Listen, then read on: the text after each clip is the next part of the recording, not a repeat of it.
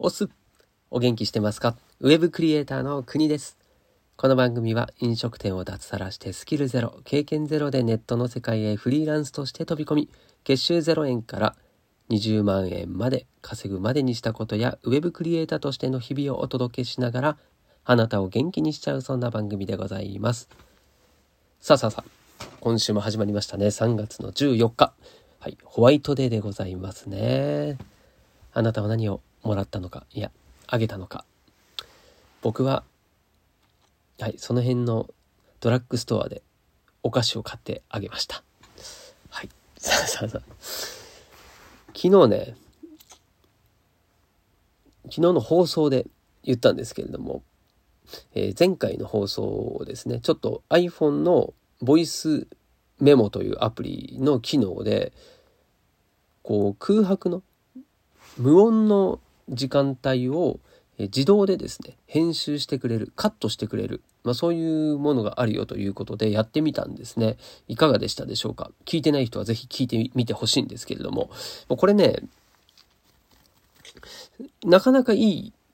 なかなかいい機能ではあるんですけれども、この音声配信という部分で言うと、ちょっとですね、その、この空白の時間っていうのも、無言の時間も、うん、すごい大事だなと。同じ時間をリスナーさんと共有するという意味では、うん、ちょっとそこがカットされるっていうのは、聞いててね、落ち着かないし、なんか違うなというふうに思ったので、まあ、これはやっぱやらない方がいいなと思いました。うん。あとはね、こうカットされる部分が無言のところだけじゃなくて、なぜか、こう小さい「つ」とかの部分、カットだったら、このカットの、ここの部分つの、小さいつの部分がカットされちゃうんですよ。なんで、カトになるんですよね。そうそうそう。だこれはちょっと、うん、聞きづらい部分もあるなと思ったので、まあ、僕は使わないなという感じでございます。はい、それでは今日のテーマいってまいりましょう。一貫性の法則。なぜ日本人は海外のタクシーでぼったくられるのかという放送でございます。僕はないんですよ。そんな海外なんていうね、もう新婚旅行以外行ったことないので、もうそもそもないんですけれども、よく聞きますよね、こう、なんだ、置き引きもありますよね。うん。で、日本人、まあ、日本ではそういうことってあまりないじゃないですか。まあそれはね、全くないとは言えないですけれども、海外はそれが普通っていうイメージがありますよね。いや、それが何なの？というところから、まあもうテーマでね、答え出ちゃってるんですけれども、そう、そこからですね、うん、ビジネスをやる人側の考え方もそうだし、あとは消費者としての、消費者としても知っておいた方がいい、まあそういう話になりますね。まあもしくは、それこそ海外行って、そういう置き引き、置き引きとか、うん、こうタクシーでぼったくられるとか、そういうことがないようにしていきましょうよと。はい、いう注意喚起も促す放送になっておりますので、最後までお付き合いください。では、行ってまいりましょう。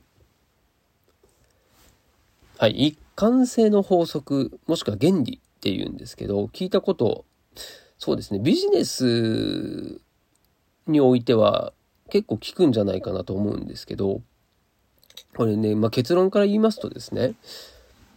こう、タクシーの人がぼったくるってどういう心理状況かというと、日本人の観光客を、そのタクシーの運転手が次乗せることってあるかというと、確率的にはほぼないですよね。つまり、そのお客様、観光客、日本人観光客との出会いは一度きりなんですよね。一期一会の状態です。そうなってくると、まあ、一度きりの出会いだと分かっていたらですね、まあ、タクシーの運転手は、じゃあちょっと日本人は、次会うわけでもないし、ね、どっかでまた会うんだったら、あの時って言われるから、そうじゃなくて、一回きりだったら、まあ、別にぼったくってもいいじゃんということで、高い金額でね、請求をするというシンプルな理由なんですよね。で、この考えというか、このことに対して、いい例としてですね、改善されたことがあって、これがね、中国のタクシーなんですよね。で中国のタクシーは、信用クレジットというものがあってですね、それが導入されてるんですよね。で、うん、例えば、こう、ウーバータクシーってありますよね。で、あれのようにですね、こう、スマホで配車サービスがあって、それでですね、一般の人も、タクシー運転手じゃなくて、一般の人もタクシーを運転したりっていう風になったとしてですよ。で、その人たちって、それこそぼったくったり、もしくは、荒い運転をしたりということが十分考えられるじゃないですか。で、中国人なんてね、結構その辺荒そうじゃないですか。ところがどっこいですね、この信用クレジットっていう機能、機能、仕組みを使うことによって、とても親切に、なんならですね、もう日本人以上に親切に対応してくれるようになっているということなんですね。で、まあ、どんな、この信用クレジット、これどんな仕組みなのかというと、信用が見える化している、そういう仕組みなんですよね。で、これ何かというと、信用が溜まっていくんですよね。つまり、まあ、今までだったらですね、タクシーに乗っても、その情報っていうのは、もうタクシー運転手しかわからないんですけれども、今はそういう配車サービスとかを使うことによって、誰がどのタクシーに乗っ、どこからどこまで乗っていくら支払ったっていうのがですね、もう全部可視化されるわけですよ。データに残るわけなんですよね。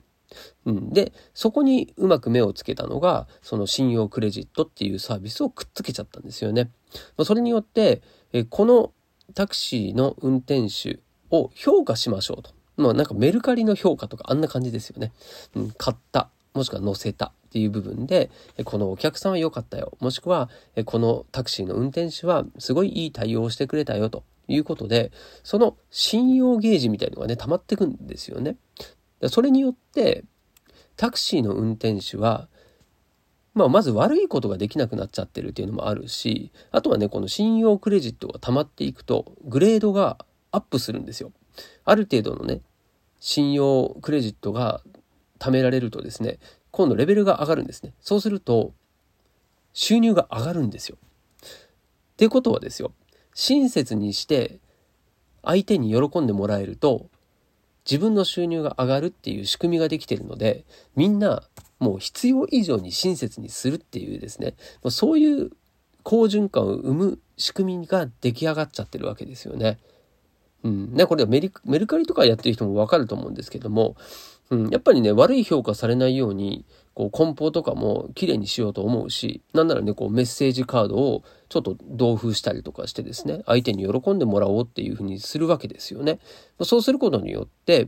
次にまた購入してもらえる可能性も増えるし、その評価が高くなることによって、あ、この人はいい販売者なんだなっていうのがわかるので、次のですね、買う時の一つのこう目安になるんですよね。そうなんですよ。それが、このタクシーでもね、うん、本当中、中国のいい事例としてですね、はい、これがあるよという話を、なんかの本で見ましたね、昔。まあ、それで、まあ、要はこれでね、その、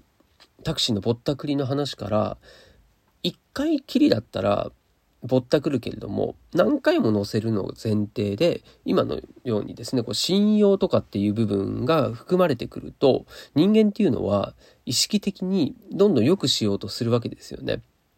で、これがですね、その一貫性の法則っていうものに、まあ、習ってそうなってるということなんですよね。なんで、その一貫性の法則、まあ、これはどんなものかというと、人っていうのはですね、言動だったり、あとはまあ言葉とか発言ですね。あと行動、態度、うん、あと信念などが一貫している相手を高く評価しやすい。そして、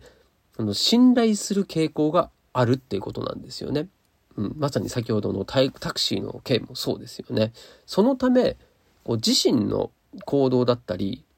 発言態度、信念っていうのを一貫性のあるものとしたいっていう心理が働くんですよね。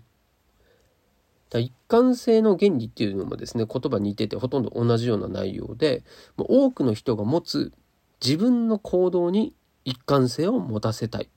という考え方なんですよね。でこれもうみんな思い当たる節あると思うし日本人もまさにこの傾向はすごい強いと思います。例えば言うことがいつも違う人よりもこう筋が通ってる人の方が親しまれるし芯が通ってないっていう人はなんかね弱い感じもするしこうどちらかというと芯が強いまっすぐな人の方が好かれますよね。あとはみんなと違うことをする。うん、これも、まあ、日本人独特の感性というか、こう、みんな一緒にっていうね、まあ、これ本当学校からずっとね、僕らも、うん、日々、感じてる部分ではありますよね。うん、みんなで同じくっていう。はい、そんなね、ことを赤信号みんなで渡れば怖くないっていうですね、そういう方向にも行ってしまう可能性もありますけれども、ま、この一貫性の法則に従ってですね、みんな行動してるんだというのがこれ前提で考えられますね。はい。で、この一貫性を持ってですね、行動するっていうのは、もう社会的にもですね、こう多くの社会で肯定的に捉えられているのも現実だし、そのためにうん、こうしたね、こう価値観、まあ、これに沿って行動しようと考える人っていうのは、多分周りにいっぱいいると思いますね。うん、少なくないですよね。一貫性の行動、これによってですね、こう所属する社会、もしくはコミュニティとかにおける承認を得ることもできるということなんですよ。うん、なんとなく理解できると思うんですけれども、これがですね、ビジネスにも多くですね、転用されちゃってるんですよね。うん、だから、この消費者としては、それを知った上で、えー、ちゃんとね、サービスを受ける、購入するっていうようなですね、流れを持った方がいいなとも感じてます。はい。でね、有名なですね、一貫性の法則、原理が確認できる実験っていうのがあってですね、これクッキーの実験っていうんですけれども、どんな実験かというと、人が誰かにお願い事をするときに、どんな方法で頼めば聞いてもらいやすいかっていう実験なんですね。で、実験の内容としては、アメリカのテキサス州に住んでいる人を対象にですね、こう飢餓に苦しむ人の支援のためにクッキーを買いませんか？収益は貧しい人たちの食費のために寄付されますよという内容の電話をかける。テレアポですね。はい。電話をかけて寄付を募るという話ですね。はい。で、その、いきなり電話をかけてお願いを受け入れてくれた人の人数は、まあ、わずか18%だったのに対して、まず最初にですね、ご機嫌いかがですか？と、相手の聴取を聞いた後にクッキーの話を持ちかけた場合の購入率は32%にまで上がりましたという話なんですね。これは自分の調子をですね、自分で答えることによって、いや、元気ですよ、調子いいっすって言ったことに対して、自分は恵まれているという相手にですね、認識させた場合であれば、クッキーを購入しないのはおかしいと。自分がね、一貫性の行動を取らないとおかしいというふうに心理が働いてですね、今回のような結果になったよねという話ですね。うん、これ思い当たる節ありますよね。で、これ、その一貫性の原理から理解できる心理のね、こう逆にそれを使ったですね、3つのテクニック、これを紹介したいんですけれども、聞いたこともね、ある人たくさんいると思うんですけど、本当この人の深層心理に働く作用っていうのがこの一貫性の原理なので、まあ、この心理をうまく利用してですね、はい、ビジネス、はい、マーケティングや販売の場面で有利に商談を進めることができますよということで、これまあビジネス全般言えることだし、人間関係でもね、使えるテクニックではあると思うんですけれども、まあ、ちょっと多用はしない方がいいんじゃないかなと思います。はい。で、一つ目がですね、フットインザドアテクニックって言いますね。はい。で、これは一貫性の原理を利用してですね、こう商談の方法の例としてですね、挙げられていますね。で、どんなものかというと、こう難しい要求を相手に承諾してもらうために、まずはですね、スモールステップ。小さな要求を提示して承諾してもらう。まず承諾してもらうと。イエスと言ってもらうわけですよね。でその段階的にですね、要求の度合いを高めていく。強めていくことで、最終的に本来の要求、本来の目的であった要求っていうのを相手に受けてもらうっていうテクニックですね。例えば誰かにお金を貸してほしいとお願いする場合であれば、いきなり1万円っていうとハードルが高いので、その要求が飲まれづらいと思った場合は、まず100円からお願いをしてですね、で徐々に2000円、5000円と金額を上げていくと、直接お願いした場合には対応できてなかったことも、まあ、合計したら1万円を借りることができたよね、とかっていう、そんな話ですね。はい。まあ、この場合は、まず最初にお金を貸すっていうですね、行動を、まあ、取らす。ね、それが100円だったとしても、一回貸したっていう、その事実をまずは作るってことですね。それによって、その行動の一貫性の原理に基づいて、相手をコントロールしていくっていう、そういう手法になります。はい。そして二つ目がですね、ローボールテクニック。はい。でこれは、最初に相手の意識を引くような、こう、いい条件を、はい、好条件を提示して、相手の許可を取る。これもね、イエスを言わせるわけですよね。で、その後に、好条件の部分を取り除いていくっていう方法ですね。で、よくあるのが、うん、激安とか、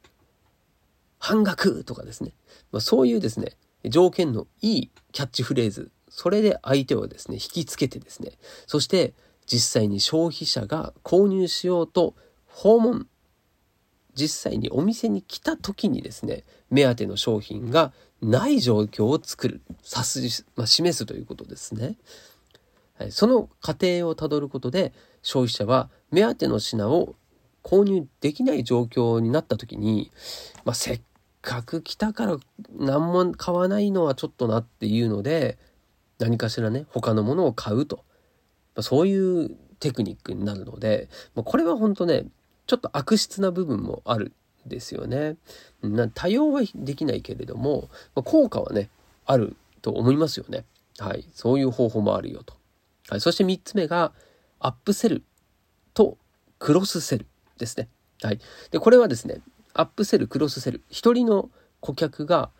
購入する商品に関するビジネスの考え方ですよと。はい。で、まあ、いずれもですね、低コストで売上アップにつながる方法なので、結構ですね、この手法使われてます。はい。で、アップセルっていうのは、すでにですね、商品の購入をする意思がある顧客に対して、検討しているモデル、商品、これの現在使用しているモデルよりも、もうランク上のですね、高額なモデルを進めるっていうものですね。うん、で購入にそれを踏み切らせる方法になりますと。はい。でこれもですね、一貫性の法則を使っているよと。はい。例えば、えー、単価5万円のスマホ。これを購入を考えていた顧客に対して、実際お店に来たら、あれやこれやとですね、こう良い商品のこう性能をこうプッシュしてですね、で気がついたら8万円のモデルを紹介して乗り換えてもらっていたなんていうことはね、これ結構あるんじゃないでしょうか。ね。自分でもね、そう分かってても、んそう、そういうもの買ってしまうっていうね、あるんですよ。これもだから心理をうまくついてますね。はい。で、一方、クロスセルっていうのは、これはですね、高いものではなくて、購入を検討している段階の顧客に対して、該当商品とは異なるものを一緒に買ってもらうってやつですね。よく言われるのはね、車ですよね。車の大きい買い物をまずドンと車を買いましたと。で、そのオプションで、ついでにね、ちょっとこう、北海道だったらね、あの、遠隔でエンジンを何かけられる。あの、エンジンスターターですね。これちょっとつけてみませんかとかね。うん。あとはスライドドア。こう、両開き両方とも自動で開くスライドドアにしませんか？とかね。そういうですね、オプションを購入してもらうと。本来はね、買う予定じゃなかったようなものを、こう、加えて、検討している、もらう機会をね、作るっていうことですね。これがクロスセルというふうになっております。なんでね、もう、結構そういうのに引っかかったというよりは、うまく乗せられたっていうのはね、経験がある人も多いんじゃないでしょうか。はい。まあ、そんな感じでですね、こう、一貫性の法則を使うことによってビジネスでも様々ですね人の心理をうまくついたやり方っていうのが実際に試されているしそれが成功している事例が多数あるんですね。で自分もそういう経験があるしそれをですねまあ、ビジネスでうまく活用していくのは全然いいことだと思うんですけれども逆にね消費者の場合であれば買う時にあこれはクロスセルを使ってきてるなとかねそういう目線で見るとま自分の勉強にもなるしまあなんだろうこうそれ思った以上のね出費をしなくても済むようになるかもしれないですよね。はい。なんでね、まあ、一番は、こう、タクシーでぼったくられないようにするためにですね、はい。まずは気をつけてほしいなとは思いますけれども、はい。こういったですね、一貫性の法則、原理、これを、えー、知って意識しておくっていうのは、まあ、一つですね、はい、消費行動にも影響があるんじゃないかなと思いますので、はい、意識してみてください。はい、ということで、今日も最後までお付き合いいただきましてありがとうございます。明日もまた、こちらの放送でお会いしましょう。お届けは国でした。したくね。